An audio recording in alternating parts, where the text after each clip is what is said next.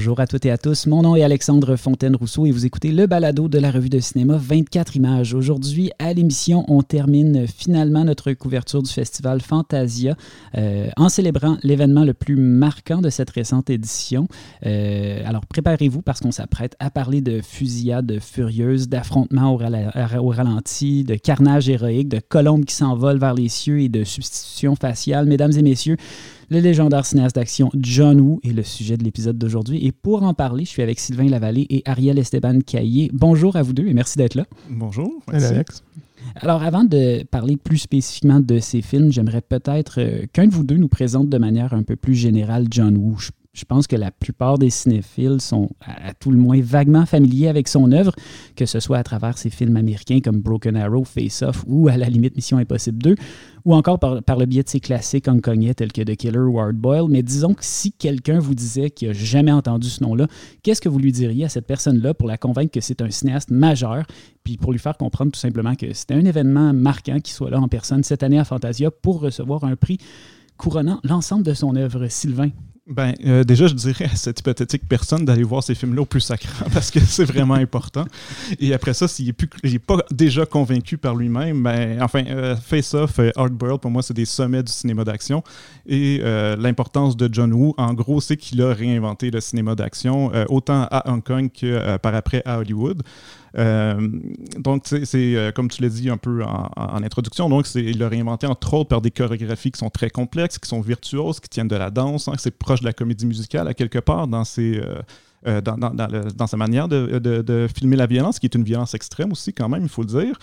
Et euh, il y a parti tout un, genre, en fait, le carnage héroïque que tu as nommé, ou le heroic bloodshed euh, qu'on dit en anglais, qui est un terme euh, qui vient de, enfin, un critique dans la fin des années 80 qui, a nommé ça pour parler de la, nouvelle vague et de tout ce, courant-là, donc, de cinéastes qui filmaient l'action. Il y avait, il y avait John Woo, mais aussi euh, Tsuyar, qui est Ringo Lam, entre autres, là, dont on va sûrement euh, un peu.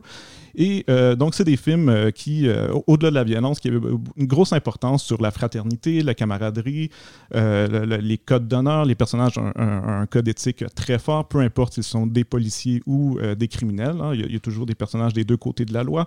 il y a un, côté mélodramatique aussi chez John Woo, qui est très particulier dans le, dans le contexte du cinéma d'action. Euh, et évidemment, il y a les duels à 2, les duels à 3, les duels à 4.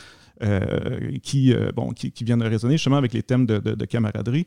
Ça a eu une grosse influence sur Hollywood avant même que John Woo débarque à Hollywood. En fait, hein. on a juste à penser à Tarantino, son Réservoir Dogs, qui est très inspiré. c'est pratiquement un remake en fait du City on Fire de, de Ringo Lam. Et plus récemment, bon, The Matrix, on sait bien à quel point ça a eu une grosse influence là-dessus, ou les John Wick, et, ou des remakes comme The Departed, qui est un remake de Infernal's Affair un autre euh, film hongkongais de la fin des années 90, je pense. Et euh, même en France, hein, Luc Besson, euh, quelque chose comme Léon le professionnel, c'est quand même très inspiré de The Killer. Et donc, il y a eu une grosse influence sur le genre du cinéma d'action, mais je pense qu'au-delà de ça, je pense qu'on peut dire que c'est un, grand cinéaste tout court, hein, au-delà du genre de l'action. Ariel, tu as eu la chance d'animer une classe de maître avec lui. Quelle impression est-ce qu'il t'a donné euh, humainement parlant? Je sais qu'à la séance de, de QA, juste après la projection de Hardboiled, je me suis dit que ça avait l'air d'un homme, somme toute, assez humble, assez généreux aussi, euh, qui était encore animé par une vraie passion cinéphile. D'ailleurs, je, me suis fait euh, la réflexion euh, qui partageait avec Martin Scorsese cette tendance-là à parler euh, du cinéma des autres presque autant, sinon plus que du sien. c'est aussi quelqu'un qui a l'air de considérer sa pratique artistique comme un métier, quelque chose que tu peaufines au fil du temps. quelle impression est-ce qu'il t'a laissé, toi? Ben, c'est exactement ce que tu décris, en fait. c'est quelqu'un qui a été extrêmement généreux avec son temps, extrêmement chaleureux également. Euh, dans sa façon de raconter sa carrière, dans sa façon de raconter justement l'histoire du cinéma qu'il a, su traverser. Il m'a aussi laissé un peu avec cette impression-là d'être en fait un, un, peu le. C'est ça, comme un genre de, de, journeyman ou un. Peut-être. Le, J'aime concevoir de John Woo en fait comme un des derniers cinéastes de studio hongkongais. En fait, euh, un des rares cinéastes qui a su traverser en fait toutes les époques. Euh, que ce soit dans ses débuts là, en tant que, cinéaste de studio pour Cathay, mais aussi pour les, les, chats, euh, où il a étudié en fait auprès de, avec Godfrey Ho. En fait, lui et Godfrey Ho, c'était les deux assistants réalisateurs de, Chang Chi, dont on parlera plus tard sans doute, euh, mais qui a su traverser cette époque-là en, fait en parallèle à tout l'essor de, de, ce qu'on appelle maintenant la nouvelle vague du cinéma hongkongais, les Choi Hark, les An Hui, Ringo Lam et compagnie dont on parlait. John est un peu en marge de ça quand même, a, su comme tricoter son propre chemin là-dedans, puis en fait, euh, arriver à une, forme ou une, signature très, très personnelle euh, au travers de ça. Mais parallèlement à ça, c'est ça, il y a comme un, ego qui est absent, en fait, de, de, de, de la figure du cinéaste à ce moment-là, où c'est quelqu'un qui est très lucide par rapport à l'industrie, par rapport à son parcours dans l'industrie, par rapport justement à une, espèce de chaîne d'apprentissage, en fait, qui se fait euh, auprès de certains maîtres, euh, dans certains contextes industriels, dans certains contextes de studio, puis qui, grâce à ça, en fait, est capable de, justement réfléchir à sa carrière, que ce soit celle de Hong Kong, ou son passage à Hollywood comme quelque chose, en fait, euh, où finalement, comme tu dis, il, développe une certaine, une certaine forme d'art, mais en fait, dans un, dans un contexte justement d'artisanat mm-hmm. pratiquement. Euh, ce qui est très beau à voir, en fait, là, euh, ce, qui, ce qui, en fait, ça devient aussi. c'est très euh, disons, euh, plaisant de lui parler de ça, en fait, parce qu'en il a une, il, y a une, perspective très humble, très concrète, en fait, de son, de son propre cinéma puis de celui des autres, en fait. Oui, parce qu'en fait, c'est drôle, parce qu'à une certaine époque, on, le présentait un peu comme une sorte de vedette, puis finalement, c'est pas l'impression qu'il laisse. Ben, c'est sûr que je j'étais pas là pour lui parler à ce moment-là, fait que peut-être que cet, ego-là a comme dégonflé, mais je pense que ce qui ce qui en reste, en fait, est, très beau à voir. Puis tu as, raison, c'est proche d'un Scorsese dans la mesure où il y a, une vraie conscience d'une histoire du cinéma, en fait, que son cinéma incarne puis vient comme compléter. Donc, on, l'a mentionné, les principales influences de John Woo sont assez connues, sont, totalement assumées. On comprend assez vite en voyant ces films qui a été élevé au western américain, au wuxia, euh, qui a notamment été inspiré par les films de King Woo, transformés par ceux de Jean-Pierre Melville, euh, et qui a appris quand même le, métier de cinéaste auprès d'une légende du cinéma d'arts martiaux, Chang-Chi. J'ai envie de, dire que John Woo était tout désigné pour faire découvrir le cinéma d'action de Hong Kong aux cinéphiles occidentaux, justement parce qu'il se situe quand même lui-même au carrefour des deux mondes, euh, quelque part entre l'influence étrangère de la nouvelle vague. il dit que son, un de ses films préférés, par exemple, c'est euh, pas bout mais euh, Les 400 coups qui a transformé sa, vision du cinéma. Il parle aussi de Jacques Demy avec beaucoup d'affection. Et en même temps, il y a la tradition des films de kung fu qui est évidente, surtout au début de sa carrière. Ben, comme tu dis, en fait, c'est ça. John Woo, c'est quelqu'un qui fait le pont, en fait, qui, fait le pont entre une, période classique puis quelque chose de, disons, un renouveau. Euh, mais c'est aussi, en fait, dans cette synthèse-là des influences, c'est vraiment. Il parle aussi beaucoup de Peckinpah, en fait, comme quelqu'un mm-hmm. qui, a forgé puis influencé sa, perception de, la violence, en fait, la façon de faire la violence au cinéma. Euh, Demi pour toute la musicalité. En fait, c'est un grand fan de Demi, puis on retrouve cette musicalité-là dans, dans, ses chorégraphies. Euh, Jean-Pierre Melville aussi, euh, qui est mentionné euh, constamment. Puis en fait, qu'on va retrouver une adéquation genre exacte avec le samouraï, puis en quelque chose comme The Killer. Donc, effectivement, cette synthèse-là, qui vient se brancher sur la lignée en fait des frères Shaw, Chang Che, le cinéma de camaraderie, comme, comme tu disais, le, cinéma d'arts martiaux vraiment épique, romanesque, chinois. Euh, qui vient en fait créer, c'est ça, une belle synthèse, un nouveau genre, littéralement, là, le Heroic Bloodshed, un cinéma de gangster proprement euh, cantonais, proprement hongkongais. Sur le plan euh, biographique, je pense aussi que ça vaut la peine de mentionner qu'il a eu une éducation chrétienne, ce qui remonte à la surface de manière esthétique, mais aussi philosophique un peu partout dans son cinéma.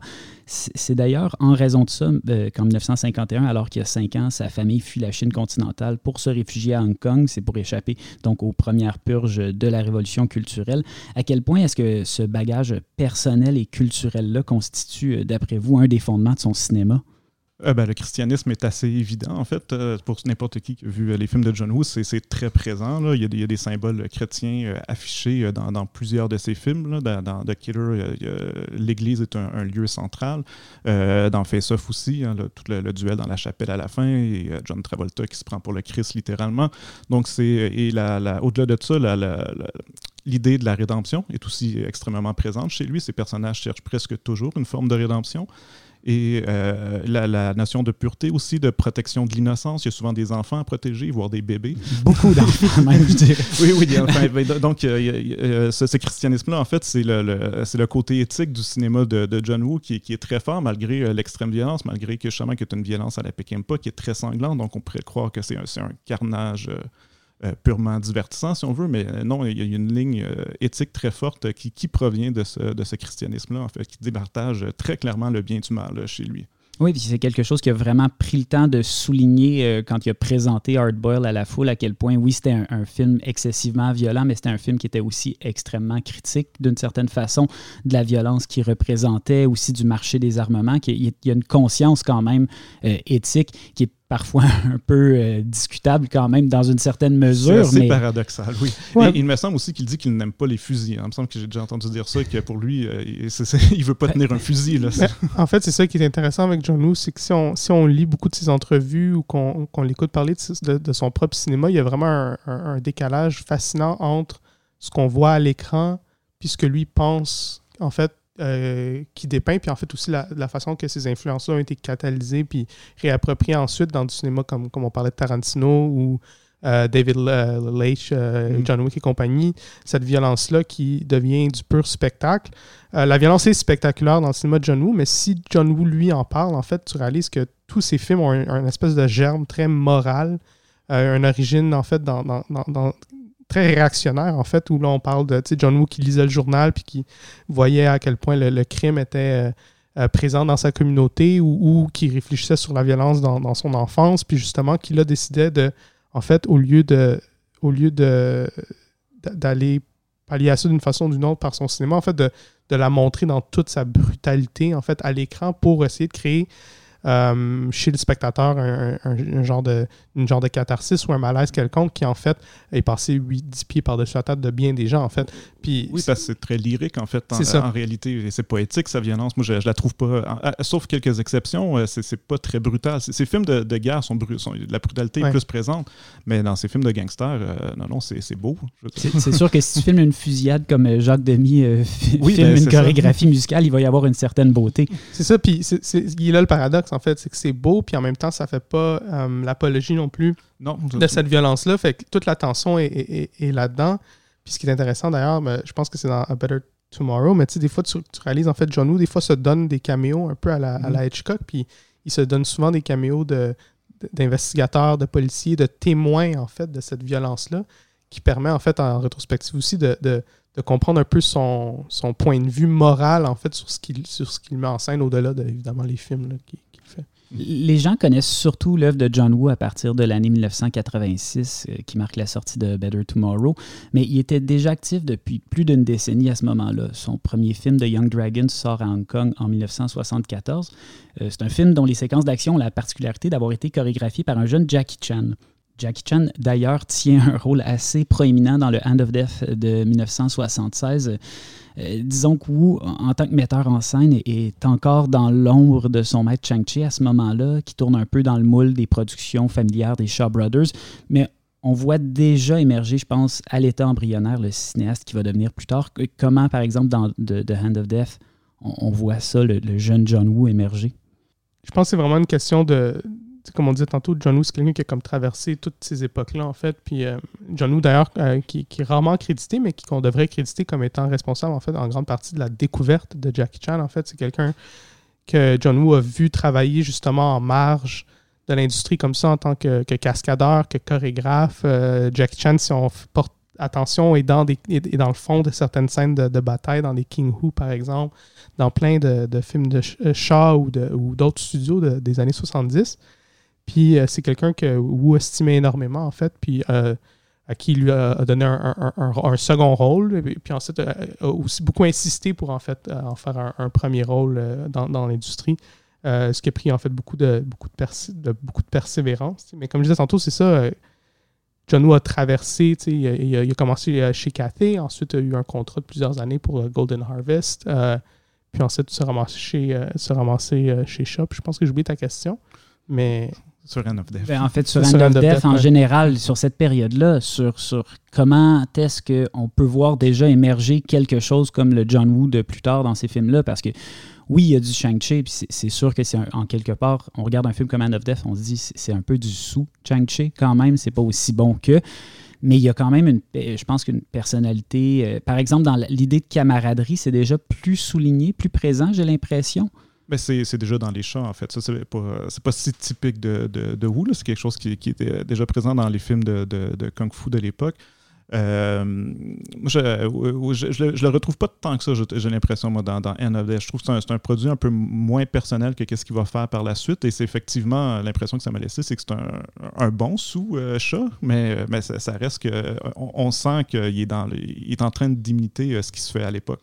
Puis, aussi, il faut comprendre aussi que le, John Woo de la fin des années 70, ou mi-années 70, il est, comme, il est tributaire aussi des styles populaires euh, de l'industrie, en fait. Puis à un moment dans sa carrière où, en fait, il n'a pas le choix de faire du cinéma d'arts martiaux. Puis souvent, du cinéma d'arts martiaux, en fait, qu'on peut qualifier de, de, série B, dans, dans le contexte hongkongais, où un film comme Hannah Dead va répondre à une certaine demande, mais ne, sera pas fait avec les moyens d'un chat, par exemple. Euh, même chose avec euh, Young Dragons ou Dragon Tamers ou euh, des films qui tournaient en, Corée là, pour, pour des très, très petits budgets, des trucs comme genre Follow the Star. ou Puis c'est ça pour. Puis par la suite, en fait, quand, quand, la comédie est devenue un style, un genre plus populaire dans l'industrie, ben John Woo, de, la même façon, est comme allé vers ça. Pendant longtemps, c'est farfelu aujourd'hui, mais il y a eu un temps où, le nom de John Woo était très clairement associé, en fait, à la comédie. On, il était même qualifié comme un maître de la comédie. Puis c'est un genre, en fait, qui, dont il n'y avait pas grand-chose à, cirer, mais dont, il est arrivé. Oui, ça n'a jamais été euh, exporté en dehors de Hong Kong, ce type de comédie-là non plus. exact. On mentionne souvent le Last Story for Chivalry de 1979 comme un moment clé dans son évolution en tant que cinéaste. Dès les premières scènes, on sent que Wu a pris du galon euh, à la mise en scène depuis, par exemple, Land of Death. On sent qu'il y, a un dynamisme, il y a une assurance qu'il n'y avait pas trois ans plus tôt. Et, si on fait abstraction de ce contexte historique-là qui est un peu euh, qui découle des, des, modes du cinéma hongkongais de l'époque, euh, il y a tellement d'éléments narratifs et thématiques qui préfigurent ces films plus connus. Est-ce qu'on peut dire que d'une certaine façon, c'est le moment où John Woo devient John Woo? Ben, c'est un prélude, mettons. Parce que c'est il devient John Woo dans, Better Tomorrow, puis euh, il y a quand même un, gap de, presque 10 ans entre les deux. Mais c'est euh, effectivement, c'est un film qu'on le reconnaît déjà très bien. Euh, mais en même temps, c'est aussi très proche de Chang-Chi. Hein. c'est, euh, ça, reste, euh, c'est peut-être le contexte aussi de, de, historique, Kung Fu de l'époque qui fait que la, ressemblance est plus évidente. mais tous ces thèmes sont là. En fait, effectivement, si tu remplaces les sabres par des fusils, tu es, presque devant A Better Tomorrow. C'est un récit très semblable de, ça, de de partenaires euh, qui s'entredéchirent et bon, c'est ultra violent, très stylisé, euh, très chorégraphié, euh, comme ça l'était à l'époque, mais on sent que justement, il y a le côté lyrique qui n'est qui pas très présent quand même chez l'achat. Ça dépend de ce qui filme, mais tu sais, c'est le, côté euh, dansé, Jacques Demy, c'est ça euh, qu'on dit qui, est plus présent déjà dans euh, for Chivalry, qui est quand même un peu différent de ce qui se fait à l'époque à l'achat. Il n'y a, pas la même brutalité, j'ai l'impression, que chez Chang-Chi. Il y a déjà une sorte de, distance un peu chorégraphiée, justement. Ah, effectivement, oui, oui, il y a des membres qui se font couper et tout, mais c'est pas, ça, ne se ressent pas avec le, même, le, même côté brutal. C'est ça, c'est moins purement fétichiste du sang et de la sueur que chez, chez Chang-Chi. Euh, donc, euh, Ariel, tu l'as mentionné au début des années 80, où se tourne pendant un moment vers la comédie. On l'a dit aussi, c'est comme des films qu'on connaît à peu près pas ici. J'ai l'impression que c'est une période où vraiment là, il doit composer avec les exigences euh, des studios. Quel genre de film est-ce qui tourne dans cette espèce d'entre-deux-là, entre ses premiers pas derrière la caméra puis sa vraie renaissance en tant qu'auteur confirmé? C'est ça, en fait, excuse-moi, je t'ai devancé un petit peu tantôt, là, mais, mais justement, c'est des films qui sont qui sont très euh, calqués sur euh, ce qui était perçu comme, comme étant ce que les gens voulaient voir, en fait. On parle de comédie un peu, un peu, euh, un peu niaiseuse, très slapstick de style hongkongais, dont il se faisait en fait énormément à l'époque, des films comme Money Crazy, où là, il est question de, de Ricky Hui qui, en fait, essaie de gagner la loterie, puis là, tu sais, par son argent, il y a des, des, gags, des gags de, de des gags d'argent, des gags de comme ça un peu euh, où les gens vont, vont, s'empêtrer dans, leur propre dans leur propre quiproquo, des trucs comme ça. Euh, Laughing Times avec Dean Sheck, en fait, qui est un genre de dommage à Charlie Chaplin, où Dean Sheck joue, euh, joue personnellement, en fait, joue Chaplin carrément. Mais ce qui est intéressant de cette période-là, en fait, c'est qu'il y, a aussi une espèce de frustration souterraine, en fait, qu'on commence à dessiner dans ces modes où, en fait, où lui-même est très frustré, en fait. Tu sais, il y a, une, un, tu sens un germe, il en parle aujourd'hui comme étant la période où il, il commençait à réfléchir en fait à la forme de cinéma qu'il voulait vraiment faire, à l'influence justement de Jean-Pierre Melville, à un désir de d'amener le cinéma hongkongais ailleurs, d'en faire un, justement quelque chose d'autre que juste une, usine à, à, produits populaires comme ça, que ce soit un cinéma d'arts martiaux ou du cinéma, comique, euh, puis qui commence à développer en fait cette idée-là justement d'un film calqué sur euh, Le Samouraï de Jean-Pierre Maville, ce film-là qui, arrive, qui, finirait par faire dans The Killer. mais c'est une période dont il parle avec énormément de frustration, puis ce qui est le fun, c'est quand tu, quand tu visionnes les films, en fait, aujourd'hui, tu réalises en fait qu'il inscrit beaucoup de ces frustrations-là dans, dans, ces comédies-là. Je pense par exemple à To Hell with the Devil, euh, qui est une comédie faustienne, en fait, où justement euh, il est question d'un pacte avec le diable. Donc, il y a toute cette dimension-là où ce que lui, il n'arrivait pas à sortir non plus de son contrat avec la Golden Harvest. Donc, il a, mis beaucoup de ces frustrations-là. Puis évidemment aussi une occasion de, de voir en fait euh, toute cette iconographie-là chrétienne en fait à l'œuvre dans, son cinéma pour la première fois. Euh, puis un film que j'aime beaucoup aussi qui s'appelle Plain Jane to the Rescue, qui met en fait une, vilaine corporation qui, qui, a simplement le, nom de Z, un genre de développeur immobilier euh, qui vient enrayer en fait toutes les, aventures de, de, en question, le euh, Plain Jane. Euh, c'est un film qui est basé sur un personnage de télé, mais dont, il y a comme extirpé un, long métrage. Puis c'est un film intéressant justement pour cette dimension-là plus satirique, en fait, dans, un, dans une industrie où justement souvent les, les studios de cognac puis l'immobilier, ça, allait de pair quand même aussi à l'époque. Fait que, euh, fait quand même, c'est des films qui sont pas sans intérêt en fait, même si c'est des apartés stylistiques dans son œuvre de manière générale. Oui, puis pendant cette période-là, il, y a une exception, en fait, qui est le Heroes euh, Shed No Tear, un film de guerre qui est fait en 1984 et qui euh, anticipe un peu ce qu'il va commencer à faire avec A Better Tomorrow. le film, par contre, est sorti seulement, je pense, en 86 ou 87, donc après le succès de A Better Tomorrow. et là, on retrouve un John Woo particulièrement violent. En fait, euh, c'est une espèce de Rambo 2, le, scénario du film. C'est euh, des militaires hongkongais qui sont engagés pour aller rechercher un, trafiquant de drogue en Thaïlande. Pour une raison obscure, euh, le gars amène son enfant avec lui dans sa mission secrète pour qu'il y ait un enfant quelque part à protéger.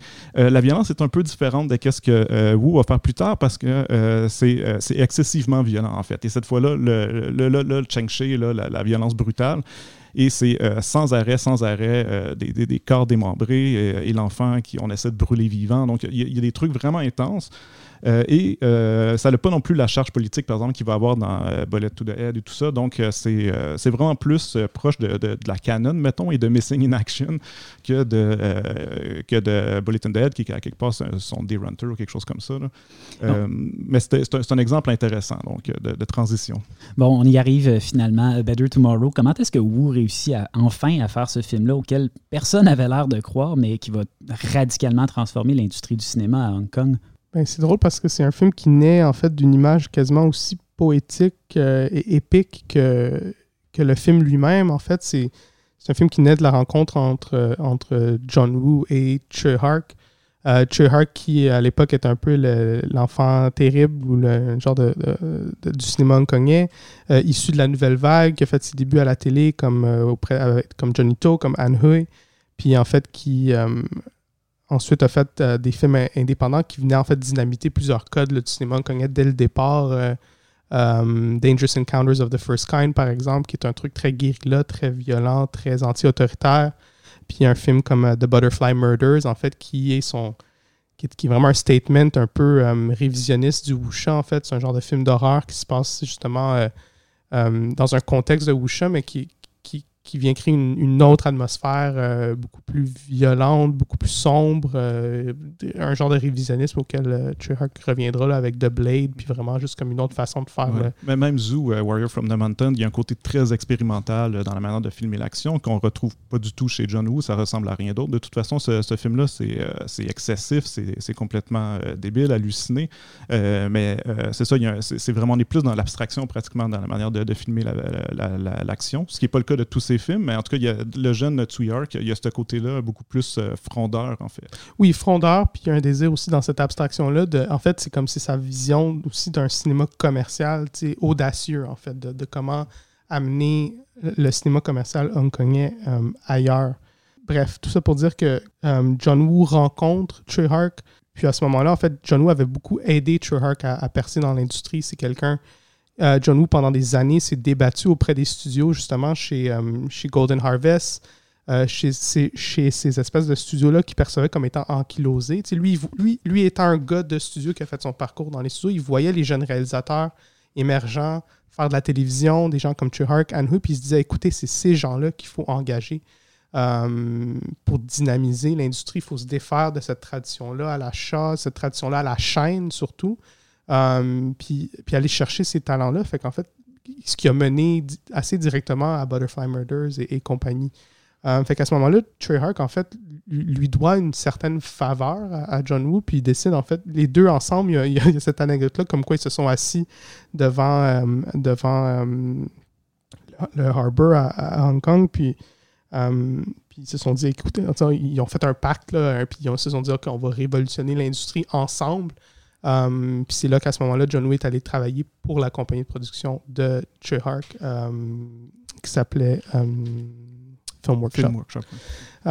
et de là est né A Better Tomorrow qui effectivement a un peu changé la game pour le cinéma hongkongais on parle de la rencontre avec Chewie Ark, mais euh, il y a aussi Chow Yun-fat qui arrive dans le portrait avec A Better Tomorrow. Et je pense que la collaboration entre euh, John Woo et cet acteur-là va, va être fondatrice. Ça va notamment donner lieu à The Killer en 1989, euh, Once a Thief en 1991, Hard Boiled en 1992 j'ai l'impression qu'ensemble, ces trois films-là, ça cristallise peut-être mieux que tout autre film ce que le cinéma de John Woo est, ou du moins l'idée qu'on s'en fait euh, généralement. Ben, c'est la naissance d'une superstar aussi avec euh, Tomorrow. C'est le, premier gros rôle de Choi Yun-fat. On s'en rappelle même pas aujourd'hui, mais c'est un personnage secondaire en réalité, euh, qui ont été obligés de ressusciter pour la suite parce qu'il était trop aimé. Donc, dans la suite, il a un frère jumeau.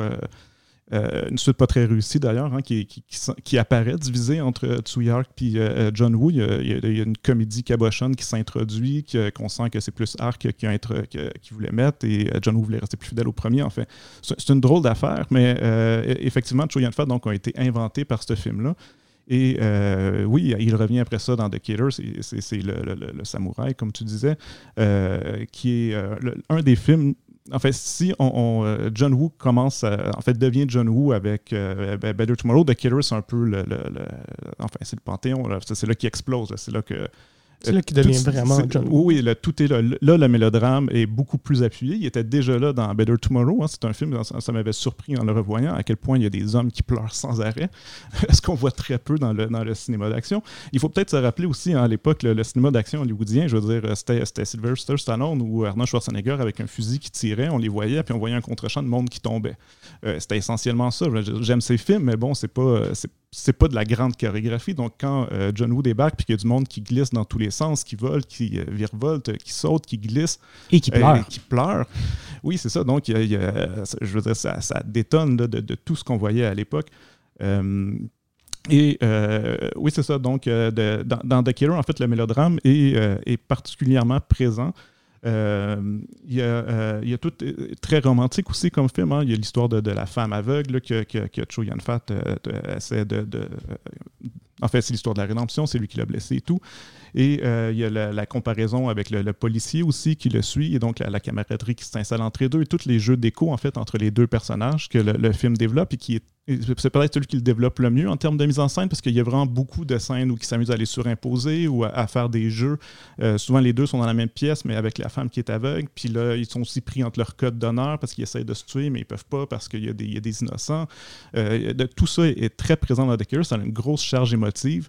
Euh, qui est et, donc c'est un très beau film extrêmement violent mais aussi très, très, très beau en fait moi j'avais l'impression à la fin qu'on se retrouve devant un gros drame romantique déchirant. Il, y a, quelque chose de cet ordre-là. Et, c'est rare chez lui le romantisme. En fait, d'habitude, c'est plus entre deux hommes, ce qui est aussi très présent dans le film, mais, le côté euh, histoire d'amour est, moins, est généralement moins présent. Entre The Killer et Once a Thief, il y a Bullet in the Head qui sort en 1990, qui, qui est quand même un cas intéressant. C'est le film le plus ouvertement politique de John Woo. Mais euh, c'est aussi un film qui en a arraché au box-office. C'est peut-être à son jour, euh, à ce jour, son film le plus audacieux, ou en tout cas le plus personnel et surtout le plus incompris, je pense. Ben, je pense que The, Bullet in Head, en fait, c'est certainement le film le plus personnel pour John Woo. C'est aussi probablement, de ce que j'ai cru comprendre, le film que lui porte en plus haute estime dans sa filmographie. Euh, peut-être justement de la, par la difficulté de, le concrétiser. C'est un film qui naît d'ailleurs aussi de, sa rupture avec Trey Hark. En fait, tu mentionnais A Better Tomorrow 2, qui déjà est un film un peu schizophrène en termes de leur, de leur sensibilité propre, l'espèce de classicisme, si on peut l'appeler ainsi, de, John Woo, qui se confrontait en fait à, cette espèce d'énergumène-là de Trey Hark, en fait, qui veut constamment tout réinventer, tout casser, en fait. Euh, L'anecdote de, Better Tomorrow 2, voulant que quand est venu le temps de monter le film, en fait, euh, les délais étaient tellement impossibles qu'ils ont juste pris le, le, métrage au complet, ils l'ont coupé en deux, puis ils ont chacun pris une moitié, puis ils l'ont combiné ensemble, ce qui donne forcément un film un peu, un peu décousu. Um, puis quand est venu le temps de faire Better Tomorrow 3, qui était supposé être un, un prequel, en fait, euh, aux, deux euh, premiers qui se passaient au Vietnam avec cette gang de, de mercenaires-là, en fait.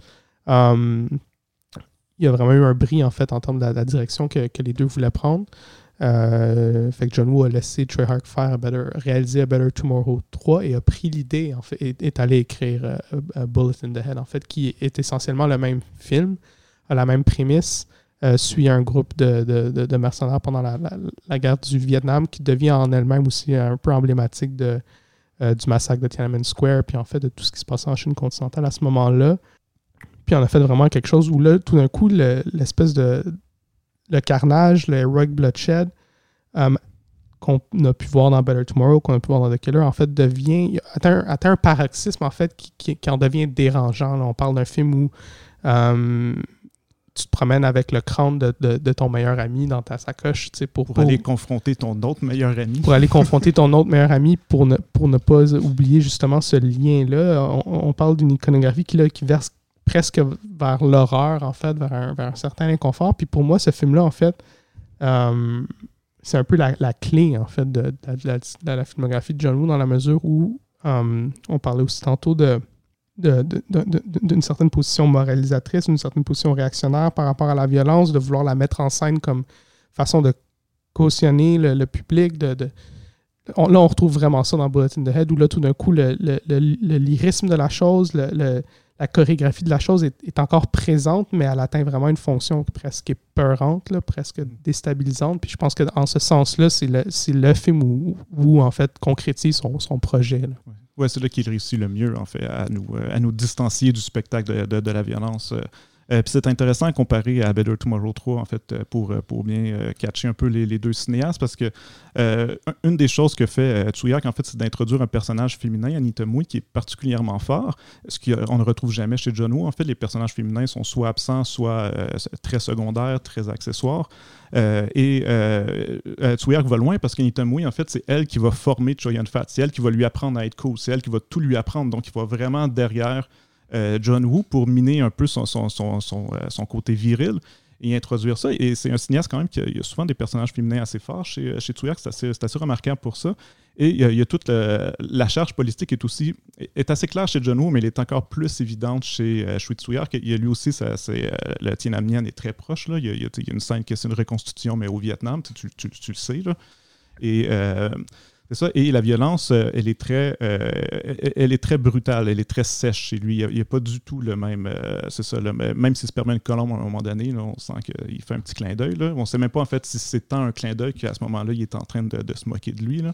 Mais donc c'est très intéressant entre les deux. Moi, en fait, je, vois bien. Tu parlais de Scorsese pour John Woo. Moi, je le vois plus dans le moule de Jean Clint Eastwood, quelqu'un qui, a, travaillé avec des, des, des maîtres, puis qui continue un peu dans cette, dans cette veine-là, tandis que Tuyard qui est souvent comparé à Spielberg. Donc quelqu'un qui arrive après, puis qui justement s'amuse à réinventer, mais avec une grande, euh, une grande conscience du passé. Quoi. Euh, John Woo va finalement aboutir à Hollywood en 1993. Son premier film là-bas s'appelle Hard Target. Ça met en vedette Jean-Claude Van Damme. Le moins qu'on puisse dire, c'est que la production a été compliquée. Universal faisait tellement pas confiance à Wu que Sam Raimi a été envoyé pour le superviser et même le remplacer euh, au besoin. Euh, la, MPA, trouvait le film vraiment trop violent, refusait de donner la cote R pour Restricted dont le film avait besoin pour avoir une circulation normale. Euh, Van Damme, qui est un acteur étrangement exigeant compte tenu de sa feuille de route, s'est quand même dit satisfait du résultat au bout de quelques remontages, mais on sent que a eu un peu de difficulté à s'adapter au modèle américain. Euh, qu'est-ce que vous en pensez de ce film-là?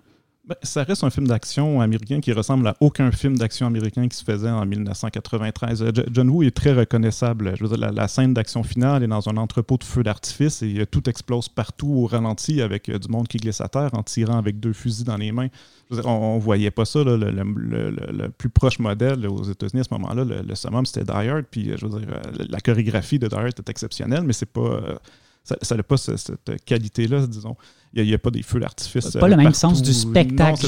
oui, c'est démesuré. Là. Puis, euh, même l'histoire, je veux dire, c'est Lance Rickson qui s'amuse à, tuer des, euh, des, euh, des sans-abri, en fait, qui, euh, qui, fait la chasse aux sans-abri. Et, euh, bon, donc, oui, en fait, c'est un, un, remake de The Most Dangerous Game. Oui, oui, c'est ça, avec, avec Jean-Claude Van Damme qui, qui, vient intervenir là-dedans. Donc, on reconnaît John Woo malgré qu'il a, été, qui a été recoupé au montage. Hein. L'anecdote, c'est que c'est Jean-Claude Van Damme qui trouvait qu'il y avait trop de scènes avec Lance Erickson parce qu'on imagine que John Woo voulait la comparaison entre les deux, hein, le, le, flic, le méchant, faire un peu de parallélisme. Mais la, star Van Damme a décidé que c'était un film de Van Damme sur Van Damme. Donc, les, les, scènes de Lance Erickson, qui est dommage parce qu'il est exceptionnel dans le film. Euh, donc, euh, ça a été coupé et on se retrouve avec ce qu'on a, qui est, quand même un, qui est quand même un très bon film. Et dans, le milieu de ce qu'a fait euh, Van Damme, oui. Je sais qu'on a juste envie de passer à Face Off, mais entre ce film-là et Hard Target, il y a Broken Arrow. C'est quand même le film où John Woo rencontre un acteur à la hauteur de sa propre extravagance en la personne de John Travolta au milieu des années 90. parce qu'on va se le dire, John, Travolta est vraiment over the top dans Broken Arrow. Oui, il est même accompagné par des, des, chorales chrétiennes quand, quand, quand, il parle du feu de Dieu, du nucléaire. Oui, euh, oh oui c'est, euh, euh, ben, il, se prépare pour Face Off sans le savoir. Hein. Il, y a déjà cette qualité-là très euh, excessive euh, qu'on va retrouver par la suite. Et il s'amuse en, vilain. Euh, je, veux dire, John Travolta, moi, je peux pas m'imaginer gentil, en fait. Après avoir vu les deux films de John Woo. Après avoir vu sa manière de fumer une cigarette dans, Broken Arrow aussi. C'est un drôle de film parce que moi, c'est un film que pendant très longtemps dans ma vie, j'ai juste vu en pièces détachées à la télévision, sans trop savoir ce qui arrivait avant, ce qui arrivait après. Mais finalement, c'est aussi un peu parce qu'il y a 1h30 de ce film-là qui ressemble à la conclusion de n'importe quel film d'action normalement constitué. C'est c'est comme un roller coaster où tu montes la pente pendant deux secondes pour ensuite la dévaler pendant 1h30. Là. Ouais, c'est un film qui a une explosion nucléaire, puis c'est même pas la fin. Exactement. Tu sais, ce qui est remarquable aussi, je pense, de John Woo à cette époque-là, c'est que malgré tous les anecdotes comme quoi ces films-là ont été, euh, ont été retirés au montage, euh, Hard Target ou même Broken Arrow, c'est un film dont on parle comme étant il n'y a, pas eu, a pas eu la liberté vraiment de, de le mener comme il voulait. Euh, c'est fou à quel point on reconnaît quand même Wu dans, tous ses excès, dans sa mise en scène. Euh, comme quoi tu peux pas vraiment gommer cette, facture visuelle-là. Puis, puis c'est intéressant parce que tu parles aussi à, plusieurs personnes qui ont. Ben, l'espèce de déception ambiante, comme quoi, ah, c'est pas à la hauteur de ces films hongkongais, mais de redécouvrir les films aujourd'hui puis de constater à quel point oui, certes, mais c'est quand même de l'excellent cinéma hollywoodien, mm. euh, surtout en, comparaison à ce qui se fait aujourd'hui. C'est assez remarquable. mais comme euh, beaucoup de gars de studio, en fait, c'est du monde qui, était habitué de travailler sur des producteurs qui les coupaient. Ils avaient développé des manières de tourner pour euh, s'arranger pour que le, film leur reste. Quand, quand John Woo fait ses ralentis, par exemple, il les fait sur le tournage. Donc, rendu dans la salle de montage, je veux, veux pas, le, gars, il va falloir qu'il compose avec ça. Donc, il y a nécessairement, je veux dire, ces, gars-là, ils, connaissent les contraintes, donc ils s'arrangent pour, euh, pour filmer d'une manière qu'on n'aura pas le choix de les reconnaître. Le matériel va leur rester, même s'il y a un, producteur qui passe derrière. Quoi. tout à fait. Puis John Woo, c'est un gars qui vient d'une carrière de contraintes, justement, qui a, justement toujours travaillé pour un autre, pour un studio, pour un même un producteur comme Trey Hart, qui, oui, dans l'indépendance, avait quand même une, une griffe très imposante sur ses productions. Euh, donc, donc, je pense que c'est quelqu'un qui comprend euh, absolument justement, euh, ce, justement ce monde de contraintes-là, puis qui, malgré tout ça, parle quand même de son expérience hollywoodienne comme d'une expérience extrêmement positive, extrêmement enrichissante, puis comme du moment où il concrétise un, rêve en quelque sorte. être soi-même, l'identité, vous me voyez venir, face-off. Justement, on, parle de, de, de concrétisation. Face-off, c'est un film dont, John Woo parle comme mettant justement l'apogée en fait de, son parcours hollywoodien ou même de son parcours tout court. C'est le film hollywoodien où là tout d'un coup euh, il, y a y le final cut, il y a la liberté de ses ambitions, il y a les moyens de ses ambitions, euh, puis arrive à quelque chose justement de, complètement déjanté et éternel absolument. Là, si on parle de la rencontre entre John Travolta et Nicolas Cage, qui je pense à, ce jour le reste un des John, John, Travolta qui joue Nicolas Cage qui essaye de se faire passer pour John Travolta, ce qui est quand même un pas n'importe quoi comme rôle euh, où il y a des dédoublements à pu finir, des espèces de mise en abîme du concept d'acteur. Oui, oui, c'est euh, un film sur, sur l'acteur. En fait, c'est un, film sur bien des choses. Moi, j'ai fait ça. Pour moi, c'est un, un, texte philosophique euh, très dense. En fait, il y, a, beaucoup de choses à dire sur ce film. Mais pour Nicolas Cage, c'était, il l'a dit, hein, on, le connaît pour ses, ses, interprétations très excessives. Donc, avec John Woo, ben, John Woo, c'est ça qui s'attendait. Hein. Il voulait du mélodrame, il voulait de l'opéra.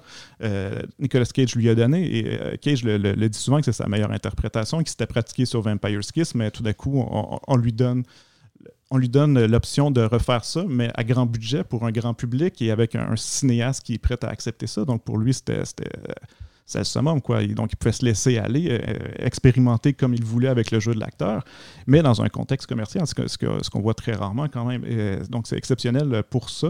Et euh, oui, pour le, mélodrame aussi, qui est très appuyé dans le film quand même. ça commence sur une mort d'enfant. Hein. on, est, chez John Woo, donc une mort d'enfant, et puis dans un autre enfant qui écoute euh, Over the Rainbow pendant, une, pendant une fusillade.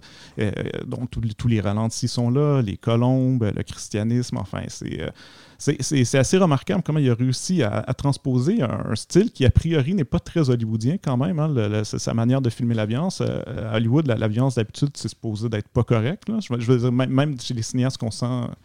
Euh, en tout cas, dans ces années-là, on sent quand même une certaine manière lourde de filmer la violence, si on veut. Chez, chez John Woo, il n'y a pas ça du tout. C'est très léger, en fait, comme, euh, manière de filmer. C'est assez particulier, en fait, qu'il a réussi à introduire ça à Hollywood et qu'on n'a jamais revu. Je pense qu'il n'y a aucun autre. On, on a essayé de l'imiter, mais il n'y a personne qui est capable de faire ça dans le contexte américain, je pense. Après Nicolas Cage et John Travolta, John Woo va travailler avec une autre star, euh, Tom Cruise, pour Mission Impossible 2. On est en 2000, donc euh, c'est Limp Bizkit qui reprend le thème de Mission Impossible.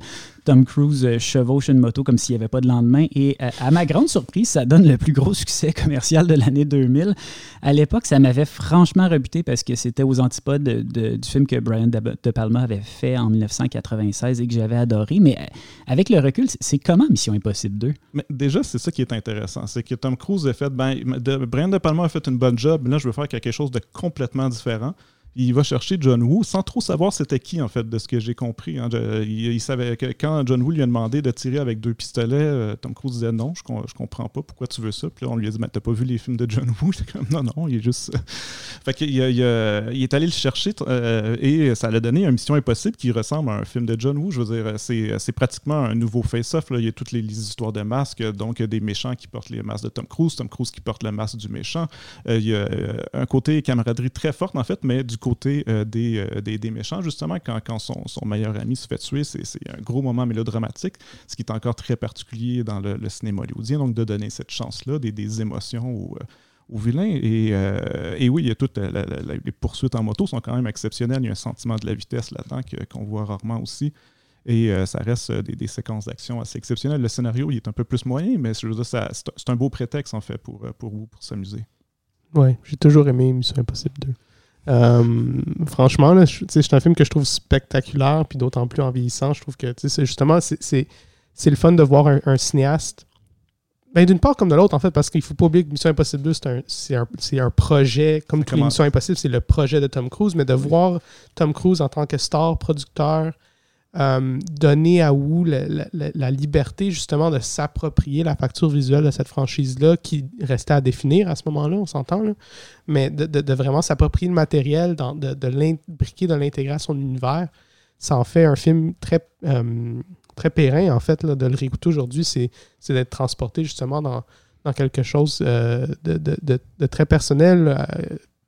Qui, qui, en fait est en, en, contraste avec tous les autres missions impossibles qui sont très disons, euh, aseptisés ou du moins euh, qui, ont, une facture visuelle ou un style très, euh, très conséquent l'un vis-à-vis des autres, justement, quand, quand, Tom Cruise reprend le contrôle de toute la franchise après le troisième, puis tout ça. Donc, non, non, c'est un film qui, que j'inviterais les gens, en fait, à, à redécouvrir. Un film dont on parle peut-être moins souvent, mais ceux qui, ceux qui l'ont vu disent que c'est peut-être un, des films les plus intéressants euh, de John Woo à Hollywood. C'est Wind Talkers, un film de guerre avec euh, Nicolas Cage. Euh, Sylvain, je sais que tu es quand même un, assez grand défenseur de, de, de Wind Talkers.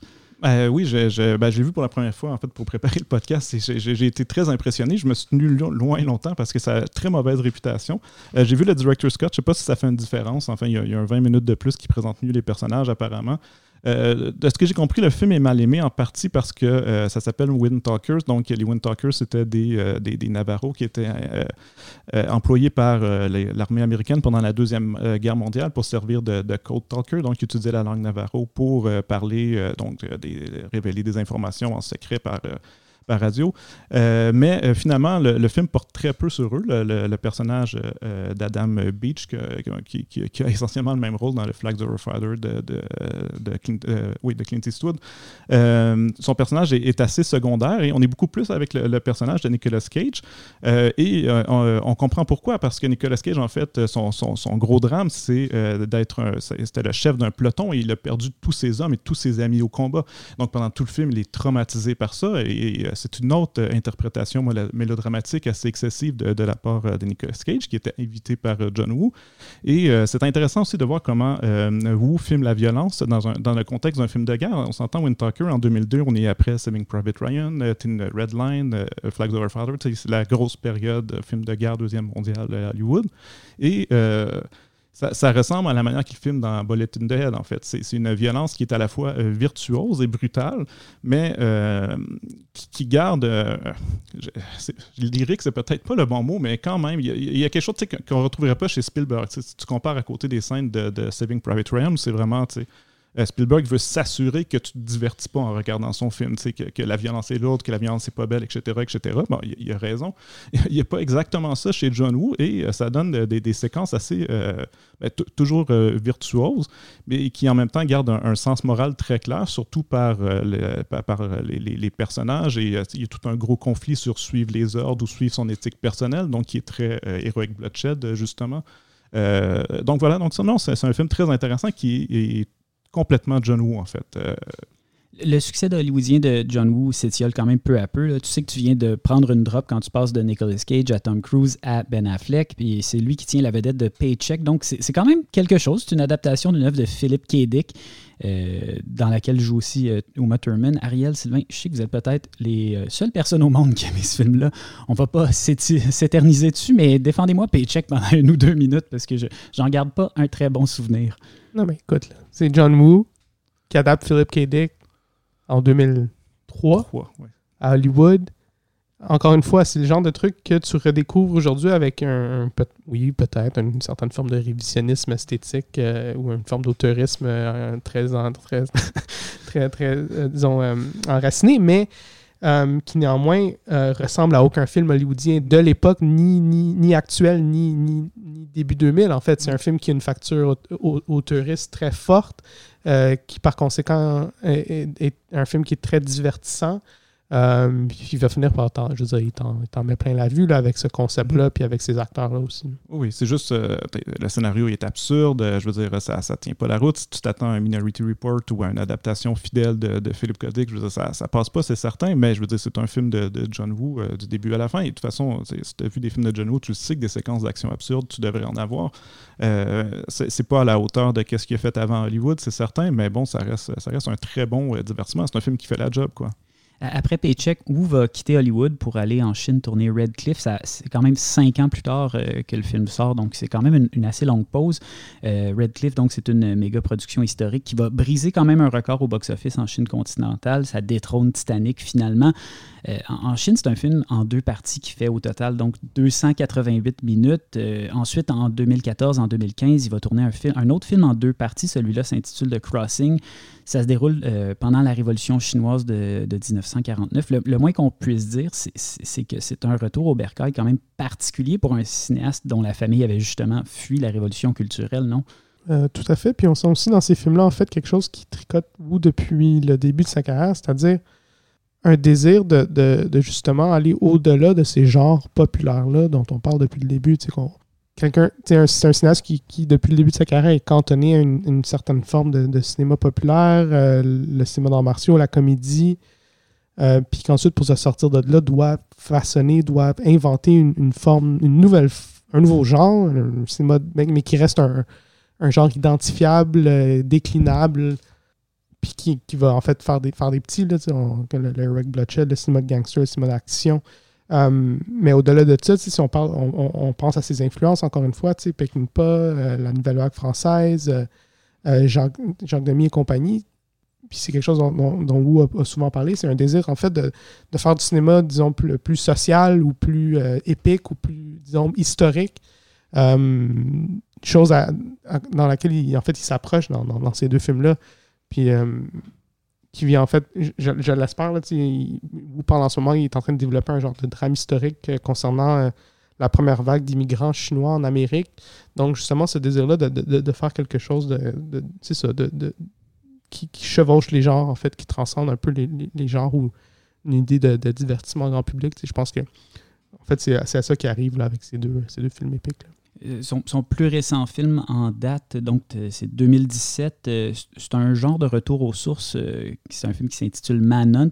les gens en ont parfois parlé comme d'une sorte de, de, greatest un peu décousu, surchargé de clins d'œil à son œuvre, d'effets visuels outranciers qui renvoient à, justement cette espèce de facture à laquelle on l'associe. c'est un film qui a ses détracteurs, qui a aussi ses fans. Ariel, si, si je ne me trompe pas, tu te situes quelque part entre les deux? Ouais, mais je pense que Manhunt, c'est un film correct, en fait, qui, qui est un peu dans, quasiment pas dans l'autodérision, mais dans, presque l'autoparodie d'une certaine manière. Hum, mais je blâme pas Wu non plus pour ça. Je pense que Manhunt vient dans une période de sa carrière où, justement, hum, en, bon, en bon journeyman de studio, Wu va où, où peut aller. Il, il trouve les projets qu'on. il, développe les projets qu'on lui offre. Euh, avec une, conscience un peu du travail bien fait, puis de, ce qu'on attend de lui, puis de, des genres d'attente, en fait, euh, qu'un film de John Woo peut susciter. Euh, je pense qu'au-delà de Manhunt, ce qui va être intéressant, Manhunt, c'est un film qui, si je ne m'abuse, sort sur Netflix il y a quelques années. Mm-hmm. puis en ce moment, John Woo est en train de, finaliser justement la pré-production, je pense, de son remake de The Killer, en fait, pour euh, Peacock, qui est la, plateforme de streaming de NBC. Euh, donc, John Woo, en fait, justement, qui est dans cette période de sa carrière où essaie des nouvelles façons, de, des, nouvelles formes de, production, des, nouvelles, des nouveaux modèles de production, puis qui, qui je sais pas, on verra ce que ça va donner, mais, mais je suis curieux, en fait, de voir comment cette, cette période-là de sa carrière se, concrétise avec ce qui m'apparaît peut-être comme des œuvres un peu mineures. on est dans la répétition, on est dans donc justement la, presque la survivance, mais peut-être qu'il y aura quelque chose d'intéressant qui va émerger de, de, ça. J'ai envie de poser une dernière question euh, purement pour ma curiosité personnelle. Votre, votre, John Woo préféré au bout de tout ça, c'est quoi?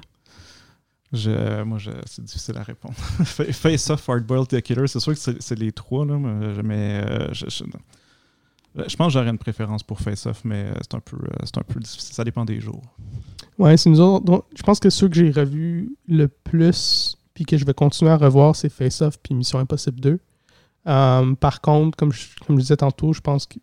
Puis, c'est sûr aussi que The Killer a comme une place particulière parce que c'est vraiment le film où John Woo devient euh, l'auteur qu'on aime. Euh, mais son film le plus abouti, je pense que ça demeure Bullet in the Head. Donc, ben, merci beaucoup. Ça a été euh, vraiment un plaisir de parler avec vous euh, de John Woo, donc, euh, qui était de passage à Montréal pour recevoir un, prix pour couronner l'ensemble de sa carrière, mais auquel on souhaite encore plusieurs années de carrière, justement. Merci aussi à, vous d'avoir été à l'écoute du balado de la revue de cinéma 24 images. On se dit à dans deux semaines. Merci. merci Ariel. Merci Sylvain. Merci Alex. Et puis, ben, d'ici là, bon cinéma.